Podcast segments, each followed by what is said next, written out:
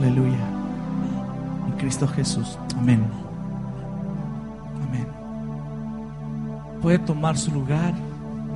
Tome su lugar. Bienvenidos.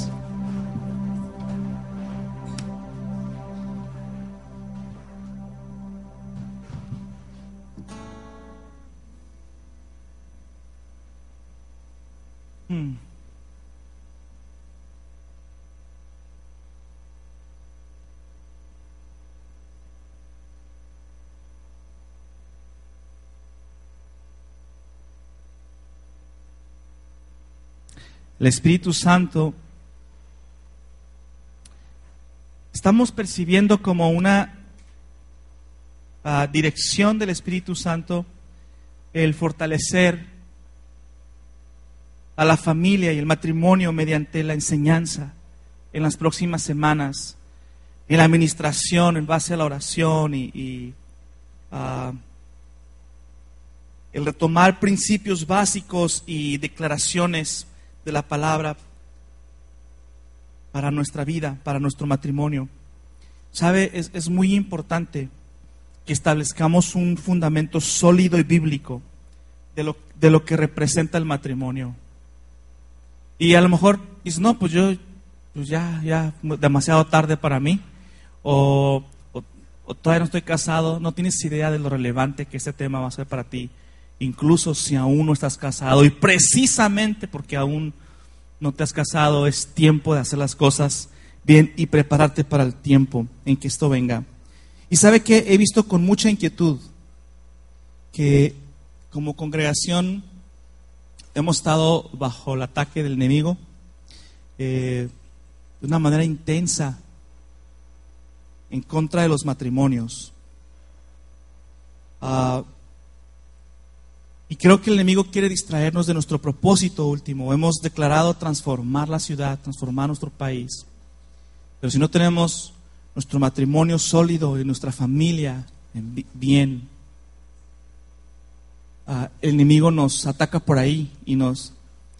Uno de los últimos partidos que vimos ahora de la, de la Copa de México de fútbol, no recuerdo qué partido es, pero un portero se durmió y un cuate casi desde media cancha ¡pum! Sale un chanflazo y el portero ni corriendo para atrás alcanzó y le metió gol. Y a veces en, en, en hacer una, una, avanzada, en, en, querer adelantarnos o avanzar hacia otras áreas, esferas de influencia, podemos descuidar lo que tenemos en casa. Y puede ser la atención de toda la vida. Si, si, no, si no somos estratégicos al respecto, el enemigo nos va a tener siempre metidos aquí siempre atendiendo los problemas de toda la vida que hay en casa o en matrimonios para nunca salir y conquistar nuevas áreas y tener mayor influencia en la, de la iglesia en la ciudad. ¿Me está siguiendo? Entonces,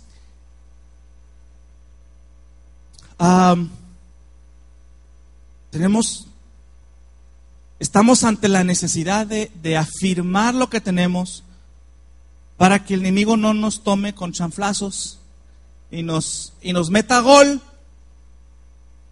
por tener descuidada esta parte, ¿no? Y yo me incluyo entre ustedes como un estudiante del tema.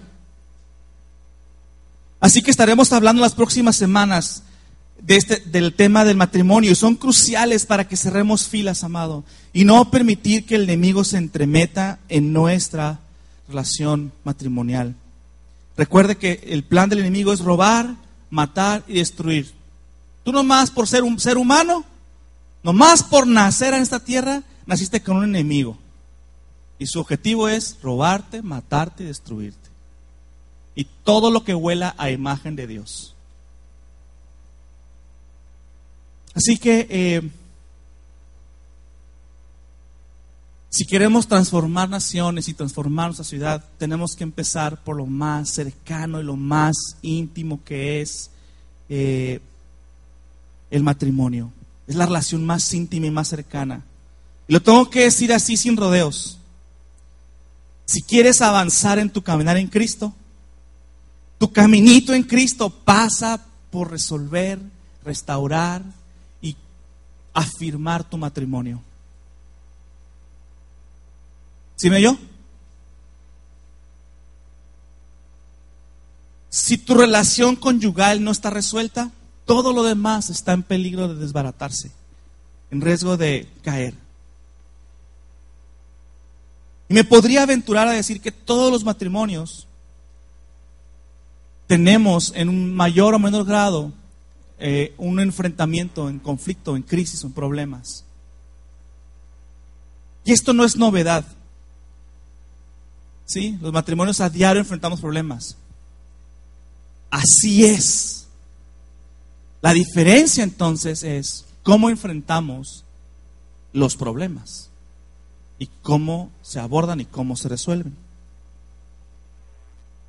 Así que, gracias a Dios que tenemos su palabra y su poder para enfrentar los problemas y conquistar y tener dominada esa área. Pero cuando no aplicamos los principios de la palabra, no sé, a mí me parece muy triste ver, ver alrededor y ver ver los matrimonios a nuestro alrededor agonizando en la relación matrimonial, con prioridades volteadas, golpeados por el enemigo, derrotados o a veces solo sobreviviendo. Y para ser honesto, no creo que esto sea lo mejor que Cristo puede ofrecerte en el matrimonio. Creo que Cristo puede ofrecernos, y quiere, y tiene disponible para los matrimonios algo mucho mejor. Pero debemos entonces someternos al modelo que Dios nos está ofreciendo. Y ahora sí ya voy a entrar en el tema. Esta fue nomás la intro. Ah, ¿Alguno de ustedes ha visto la película Juno? Levante la mano si la ha visto. Creo que los más jóvenes son los que la hemos visto. Juno. ¿Quién piensa ver Juno? Ah, ok. Ok. Um, porque le, se los voy a echar a perder. ok. Juno es una peli de, eh, muy interesante de hecho, pegó bastante. Tiene una canción que pegó mucho en la radio, muy padre, con guitarra y ukelele, no sé qué es, pero es una chavita adolescente. Esta es la historia. Se trata de una chavita adolescente que a ah,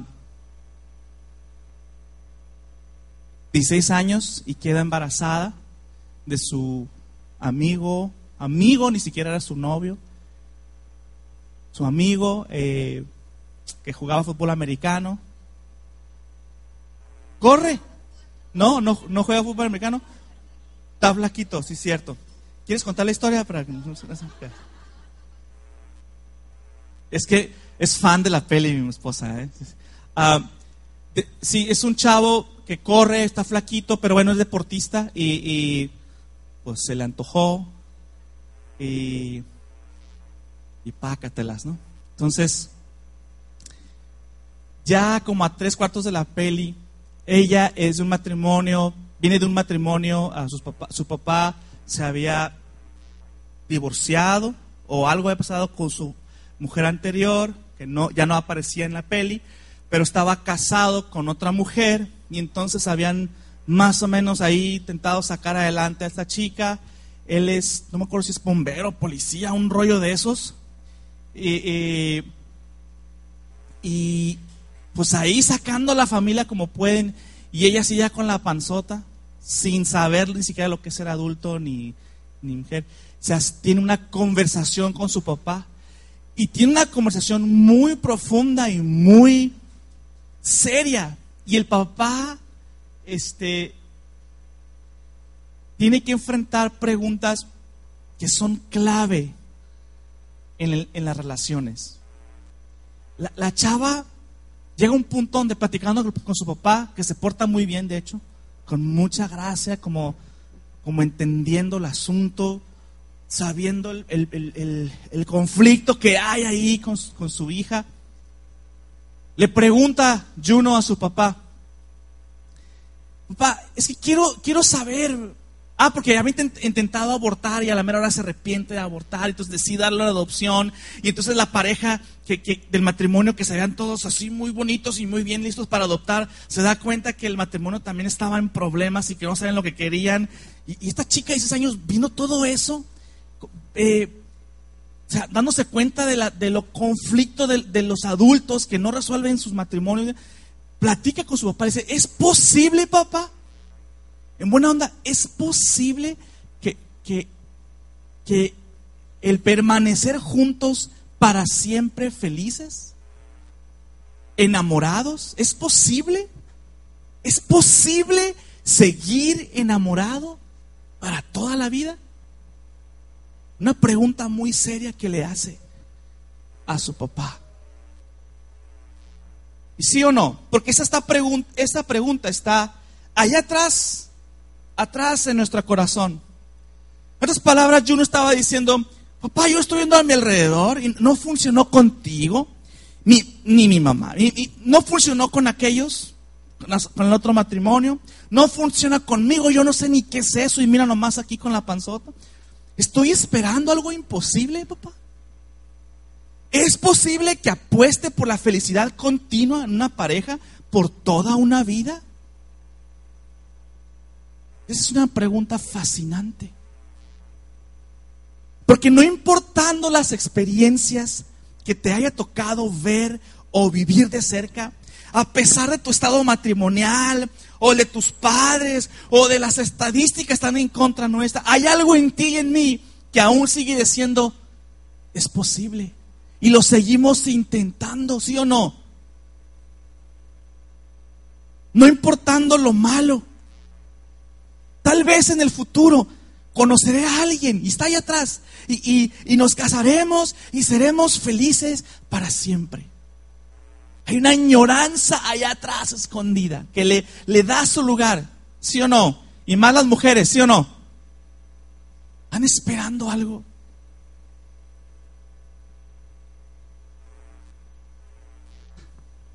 Yo creo que esa, esa que está ahí atrás, en parte, es parte de nuestro alambrado hecho la imagen de Dios. Que estamos hechos para tener y vivir en comunión para siempre, como se vive en la Trinidad, entre el Padre y el Hijo y el Espíritu Santo. Y este, y hay algo entonces que nos impulsa a tener esta compañía constante, que no importa si si le crecen las canas o los kilos o las arrugas o, o se le cae el pelo,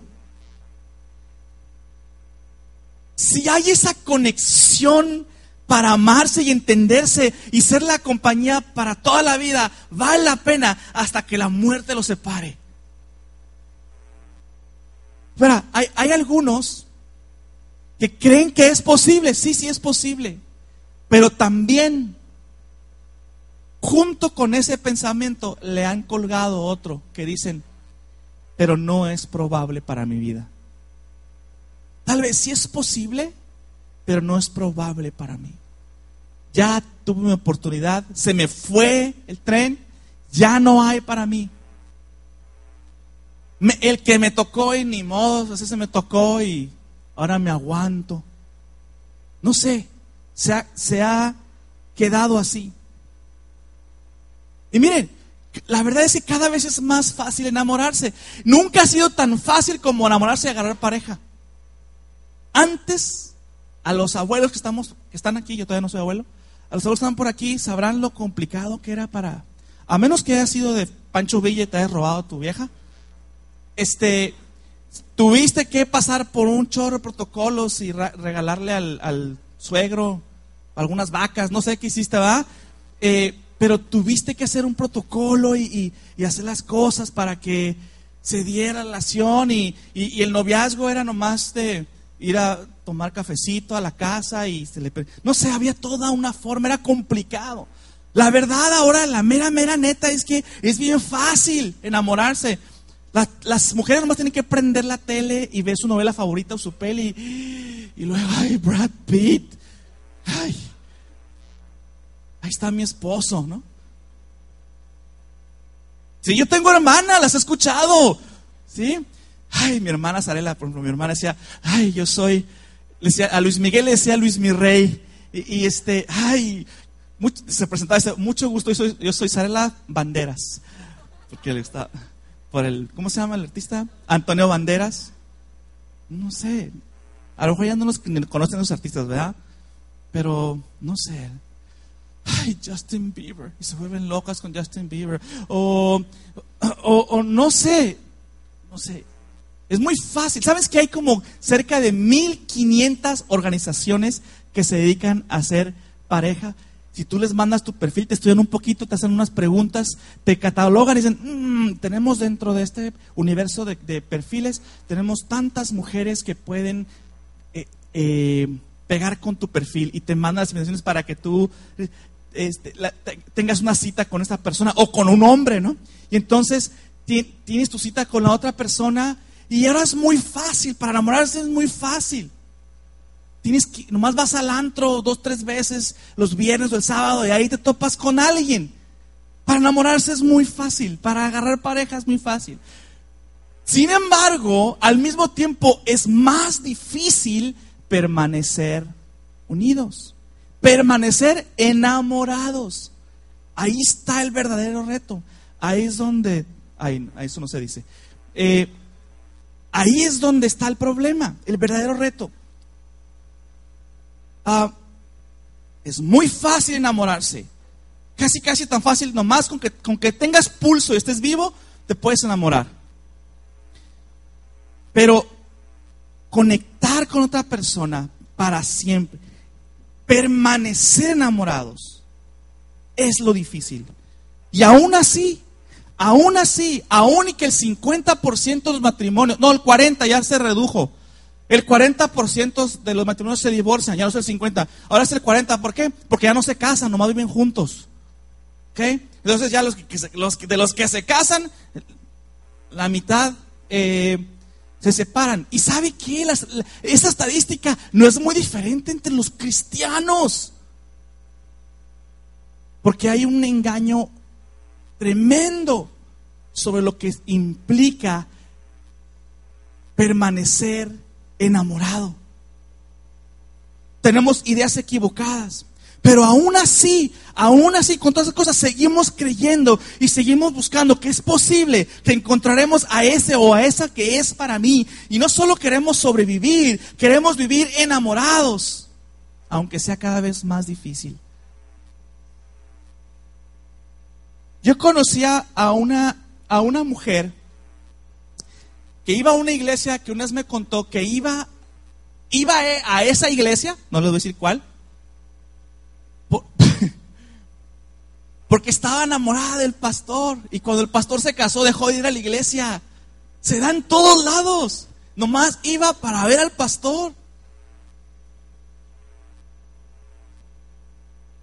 ¿Por qué es más difícil permanecer enamorado? Miren, no es nuevo. Pero la verdad es que cada vez menos gente, estarás de acuerdo conmigo, cada vez menos gente ha visto un modelo sano de matrimonio.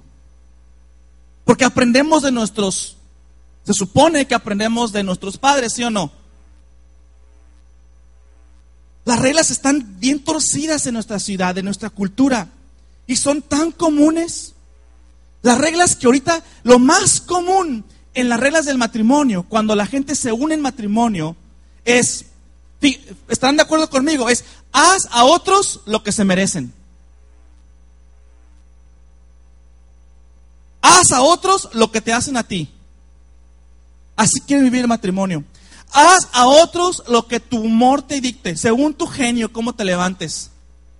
Haz a otros que vean las cosas a tu manera. Haz a otros hasta que los canses y te salgas con la tuya. Calladitas, mátalas, quedito, ¿ah?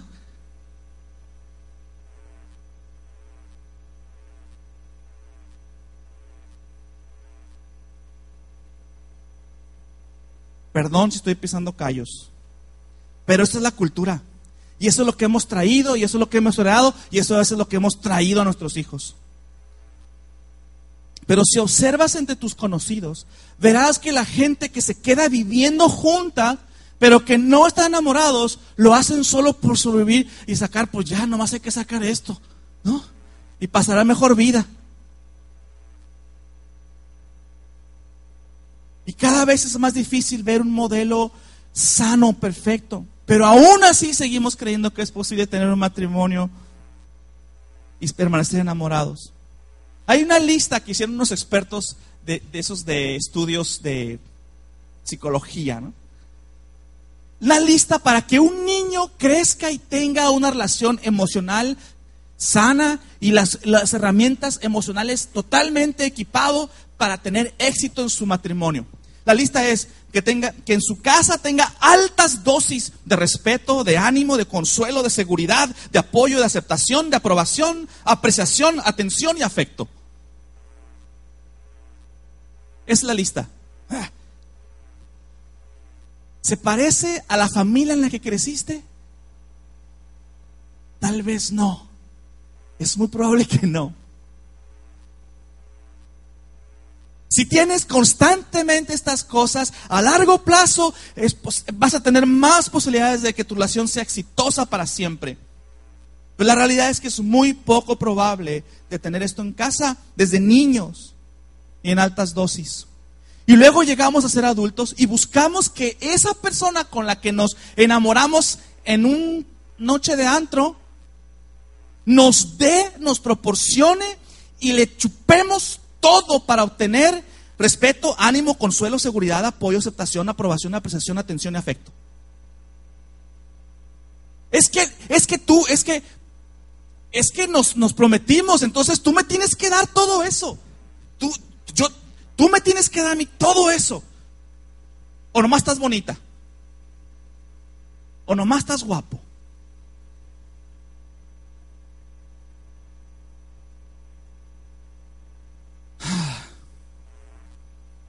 Yo estoy enamorado de ti, linda, pero, pero ahora que estamos enamorados, me pregunto, ¿me vas a dar ese respeto, ese consuelo, esa seguridad, ese apoyo, esa aceptación, esa aprobación, esa apreciación, atención, ese afecto?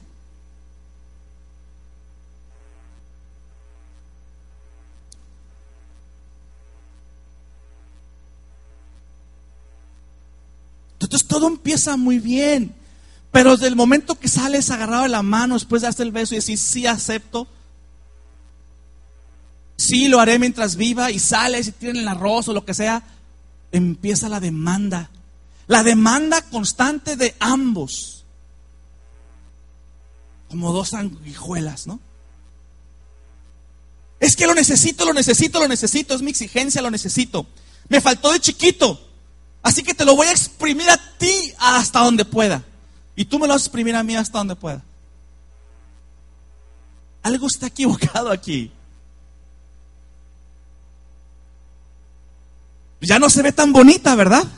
Cuando no te lo da. Ya el carro flamante que trae el cuate ya no, ya no te pinta tanto porque ya no te da lo que tu necesidad aquí del alma. Y entonces la magia de permanecer enamorados se va esfumando, desapareciendo. 40% de los niños nacidos este año serán en un hogar donde no hay un padre visible. Sin ninguna influencia masculina estable. Ahora podemos debatir esto, que hay familias que han crecido sanamente con solo una mamá o con dos mamás, ah, este, que se pone de, moda todo esto, pero la verdad es que hay, hay un desequilibrio ahí en, en el ejemplo que se está dando a las nuevas generaciones. Podríamos debatir si las madres solteras pueden hacer el trabajo solas muy bien. Bueno, el caso es que si el 40% de los niños nacen sin padre, estos niños van a batallar.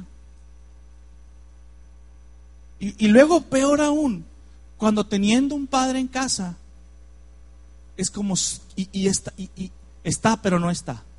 Está en casa, pero como si no existiera. Y tenemos una cultura además que no soporta el dolor relacional. No soporta. Ya cualquier cosita me ve feo, me busco otra. Me busco otro.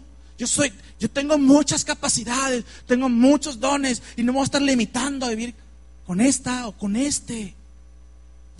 nada, nada aguantamos. La cultura así nos enseña. Cualquier cosita suficiente para votarse uno al otro. Hace tiempo que se fueron esos días en la cultura donde me hiciera así. Y que sacaban las broncas antes y, y pasaban por problemas y encontraban una manera de resolverlo, aunque fuera difícil. Tenemos el umbral del dolor muy bajito como cultura.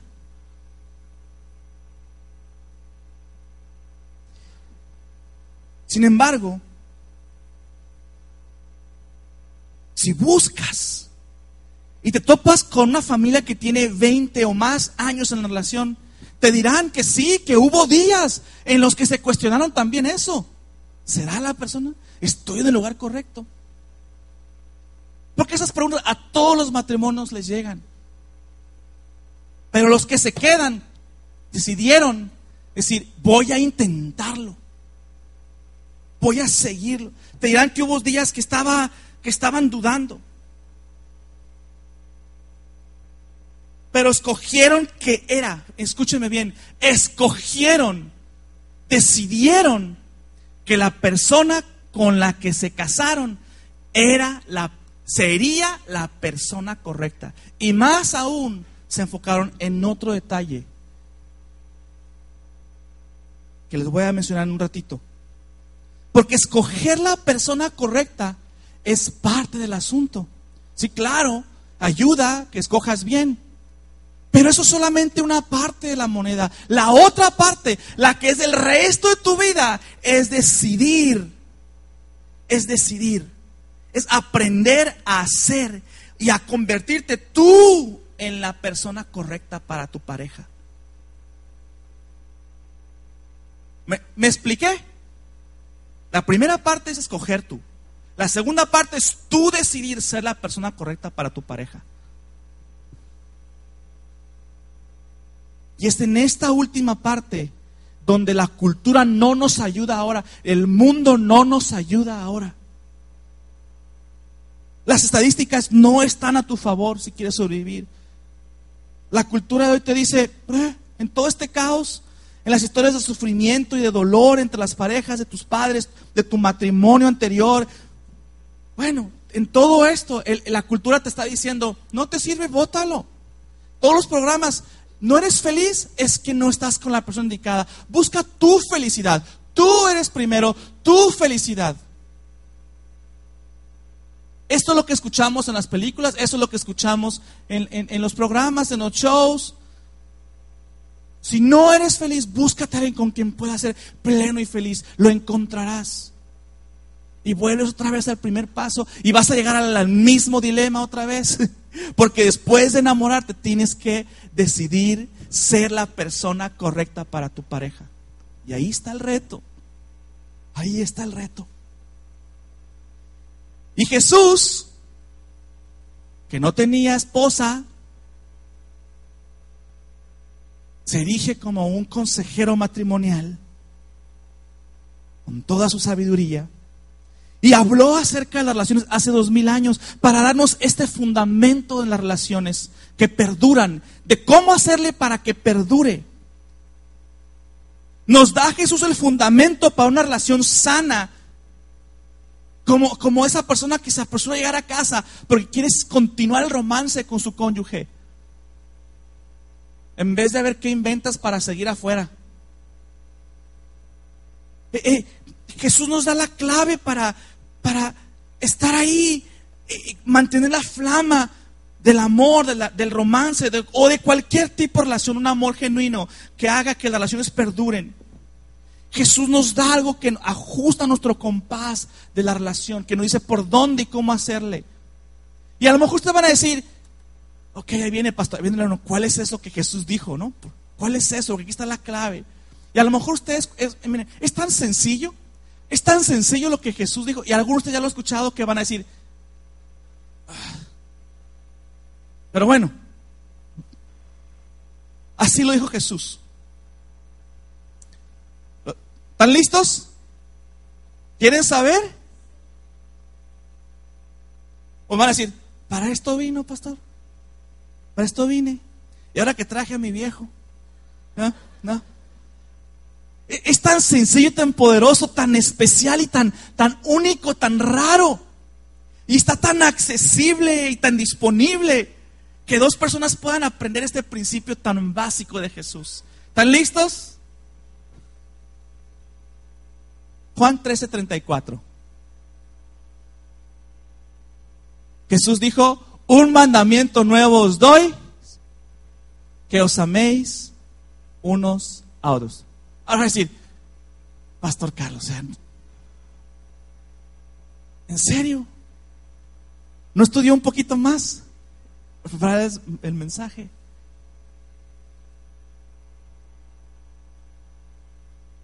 Aparte de los 10 mandamientos y de las 614, ¿cuántos? Sí, 614, 13 leyes. Jesús les trae este nuevo, que, que, la palabra nuevo en el original no solamente, no quiere decir necesariamente así como que no existía antes, más bien quiere decir como, como recién descubierto, como muy apreciado, como sobresaliente. Y le dice, amaos los unos a los otros. Pero fíjate lo que Jesús hace. Jesús establece el fundamento de las relaciones, de todo tipo de relaciones, incluyendo la del matrimonio. Para mantener el amor, y ahí les va. Para mantener el amor, ¿están listos? Para mantener el amor hay que hacer el amor práctico. Práctico. Práctico. Diga conmigo, práctico. Otra vez, práctico.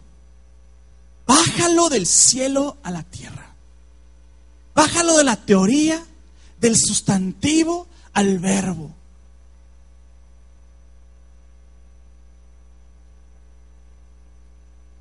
El fundamento para hacer que una relación perdure es hacer del amor algo práctico. En la relación, el sentimiento, sí, cuando te enamoras, eh, las chispas y las hormonas y el, ay, el príncipe azul o la chica de mis sueños, eh, sí, inicia algo, pero inmediatamente cuando dicen que sí, ese vagón se va hasta atrás en tu tren y no es el que jala tu locomotora. Del amor, es otra cosa.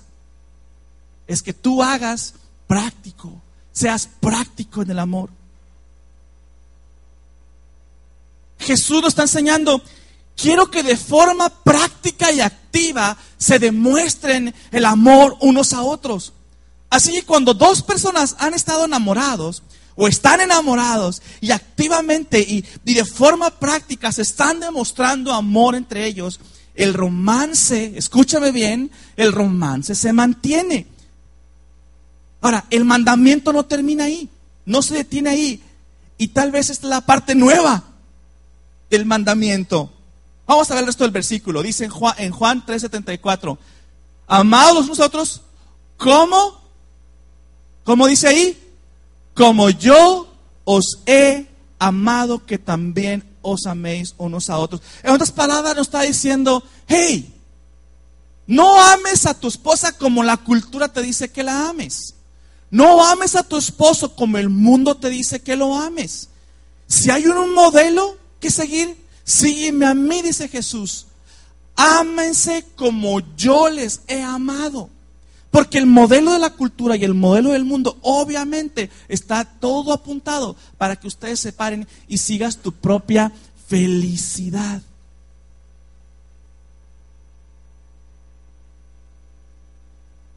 Toma el modelo directamente de mí, dice Jesús. Yo te enseñaré cómo hacerlo. Pero debe ser el amor práctico, palpable, demostrable. Y miren, si Jesús lo dijo, Pablo se fue todavía más allá. Pablo fue más directo y hasta podría sonar ofensivo para algunos o algunas de ustedes. O algunos de ustedes, particularmente hombres. Efesios 5:21. Y voy a leer la versión nueva internacional porque la traducción en esta versión es muy atinada en el, al original griego. cuando utiliza la palabra Cristo. Dice así en Efesios 5:21, cuando empieza a hablar de las relaciones y empieza con el matrimonio, empieza con esto, con este fundamento. Someteos los unos a los otros. ¿Me está siguiendo? Esa palabra someterse. Y más de un varón a su esposa. ¿Cómo es eso? Se me cruzan los cables. Someteos los unos a los otros. Efesios 5:21. No hace distinción ahí entre hombres y mujeres. Y dice la segunda parte, por reverencia a Cristo. En la, en la versión de 60 dice, en el temor de Dios. En la nueva versión internacional dice, por reverencia a Cristo, someteos los unos a los otros. Están muy calladitos, ¿verdad? Ah, yo ruego que la gracia del Señor abra nuestras mentes un camino para que estas verdades penetren y se asienten. Porque luego, luego, cuando dices sométete, viene una serie de pensamientos atrás de ti de cómo han abusado de ti cuando te has sometido. O el riesgo de que te pisoteen.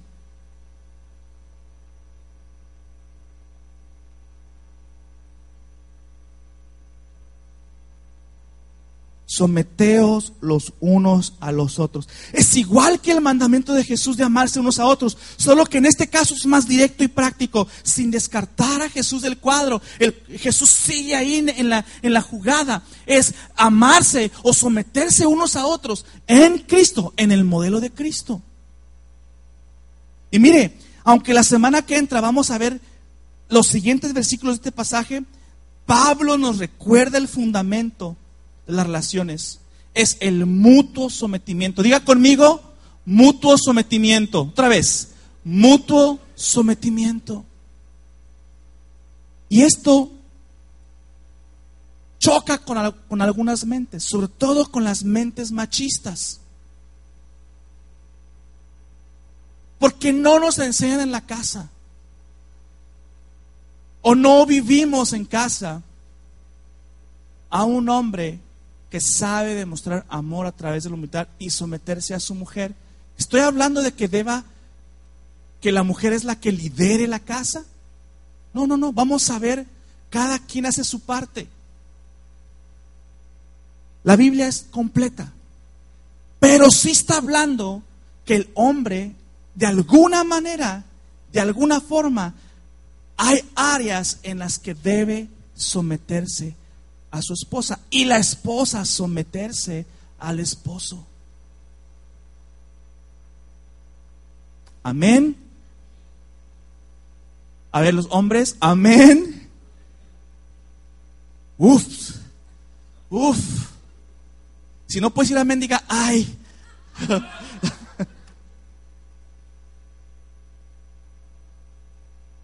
El mutuo sometimiento significa que en tu relación con tu cónyuge, escúchame, ¿qué quiere decir mutuo sometimiento? Que en tu relación con tu cónyuge, tu pareja es tu prioridad. ¿Me estás siguiendo? Tu pareja es tu prioridad. Si este fundamento no está bien puesto y no es común, las probabilidades de éxito se van para abajo. Aunque vengas a la iglesia todos los domingos.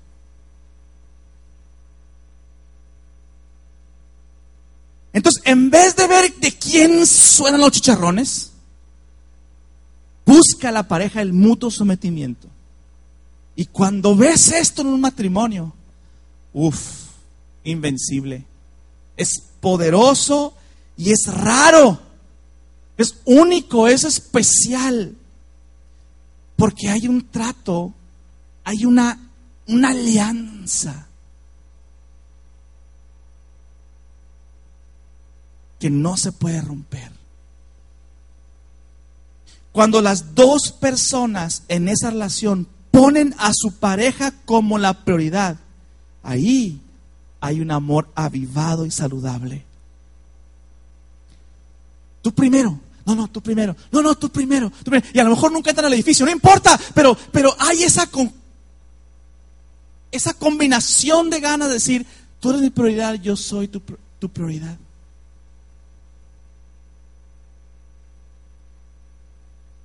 Este es el principio, este es el fundamento, amados. Amarse unos a otros, someterse unos a otros.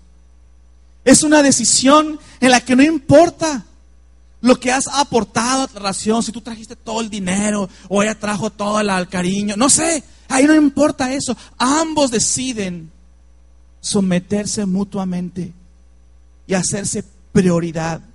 Así lo hizo Cristo. Así lo hizo Cristo.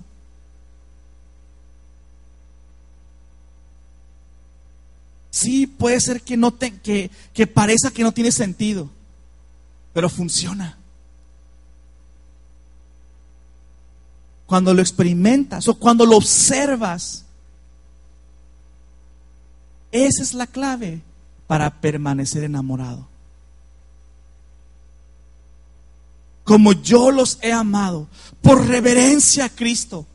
Eso lo completa, eso lo, lo, lo envuelve todo. Mire, una de las cosas más hermosas que uno puede de las experiencias como ministro o como pastor es ver cuando viene, cuando viene un, hombre de un trasfondo totalmente destruido a nivel familiar, se convierte al Señor, empieza a vivir los principios del reino. Y por otro lado hay una mujer que también viene de un hogar destrozado, que viene de una familia sin, sin modelo sano de, convivencia matrimonial y crece, se entrega al Señor, empieza a vivir los valores cristianos y luego en el, en el ámbito reino se conocen y tienen un entendimiento mutuo, se enamoran y empiezan a tomar, darse prioridad uno al otro y ves un matrimonio creciendo, eh, saludable, sano. Amados, yo les ruego que que la cultura de la familia peluche quede allá afuera. Tú no eres de la familia peluche. Tú eres del reino, por Dios. Eres de la familia de Cristo. Tu pareja es tu prioridad. Se ríen porque lo ven. Pero entre cada risa y cada broma se va sembrando la cultura. Cuidado. Mire, usted es libre, ¿eh? No quiero que. Ay, ya están prohibiendo cosas. Yo nomás le advierto, tenga cuidado. Por lo que deja entrar a su corazón, después da fruto.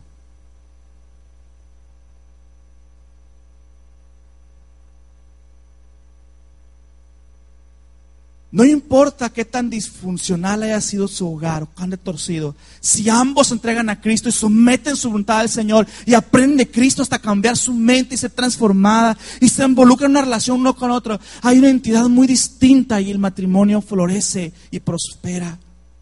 Aunque sus padres no se los hayan modelado, aunque la cultura esté en contra de ellos, aunque el mundo les diga otra cosa. Humanamente las probabilidades de que funcionara un matrimonio así no pasaría tres años. Pero en Cristo, cuando la mente de Cristo se establece, se ha hecho carne en sus mentes de una pareja, en Cristo y están viviendo en Cristo, la relación puede ser sana y próspera. Entonces vuelvo a hacer la pregunta, ¿es posible que dos personas permanezcan enamoradas? Absolutamente sí. Pero no porque los principios, no porque al principio te hayas, te hayas enamorado acá bien profundo, estaba bien caliente la cosa. No.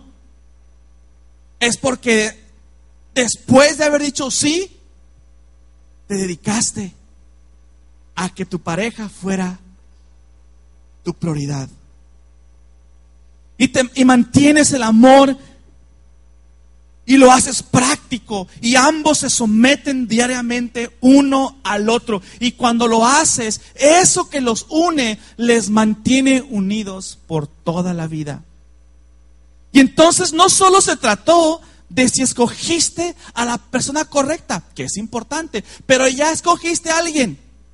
Ahora, conviértete tú, sé tú la persona correcta para tu pareja. Y así es en todos los niveles de relación, hasta en los pactos sociales. No es lo mismo que te impongan el comunismo a que tú quieras compartir todos tus bienes con tu pareja, ¿verdad? Que no es lo mismo, porque no es lo mismo que te lo diga alguien, que te lo impongan o que alguien más te los quiera sacar a que tú los entregues, ¿verdad? Que no es lo mismo. Es en todos los niveles. El principio de Cristo de, de, convertir a la pareja en la prioridad. No solo se trata de que tú me completas. Tú tienes todo lo que necesito. ¿Eh? No puedo vivir sin ti. Esas son, esas son frases de, de, canciones y de películas que te entretienen un rato, ¿ah? Pero esa, esa forma, esa mentalidad no te lleva a largo plazo, no te hace perdurar enamorado.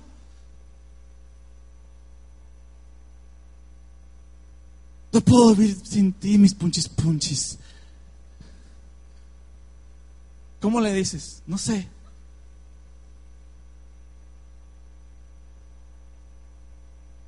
Enamorarse es fácil. Permanecer enamorado es más que un reto. Pero la respuesta es sí, sí puedes permanecer enamorado toda la vida. La semana entrante vamos a profundizar y ver en la práctica qué significa someterse unos a otros. Y yo le he pedido específicamente a mi esposa que aborde el tema. ¿Ok? Así que si no pasa otra cosa, Alex va a compartir la siguiente semana para dar continuidad en este tema, porque es un trabajo de ambos. Y te animo entonces a que te involucres con un grupo pequeño. Mire, por ahí va a estar Adela que va a enviar copia del mensaje. Al fondo del mensaje están una serie, son seis preguntas que te animo. Mira, si tú vienes de visita y dices, pues eso de Jesús, quién sabe, pues aunque, aunque vengas por primera vez y vengas de vacaciones, yo, yo, te animo de veras, aunque, aunque no te digas cristiano, inténtalo, aunque no te hayas casado, inténtalo esa semana. lee las preguntas y trata de responderlas honestamente, a ver, a ver qué te lleva. Y si puedes venir para completar la serie, mucho mejor, mucho mejor, y vas a ver los principios del reino operando en el matrimonio. Queremos que tu mente se sature del tema y que, puedas profundizar. Y, esto te va a retar a estar listo. De veras, te va a retar a estar listo. Te va a preparar para el tema de la, de la semana entrante. Entonces, si eres, si eres soltero, soltera, si eres madre, soltera, si, eh, hasta te va a enseñar cómo buscar a los prospectos, ¿sí? A tu prospecto, a tu prospecto, a tu príncipe azul, a tu chica, ¿no? Eh, estés casado o no estés casado.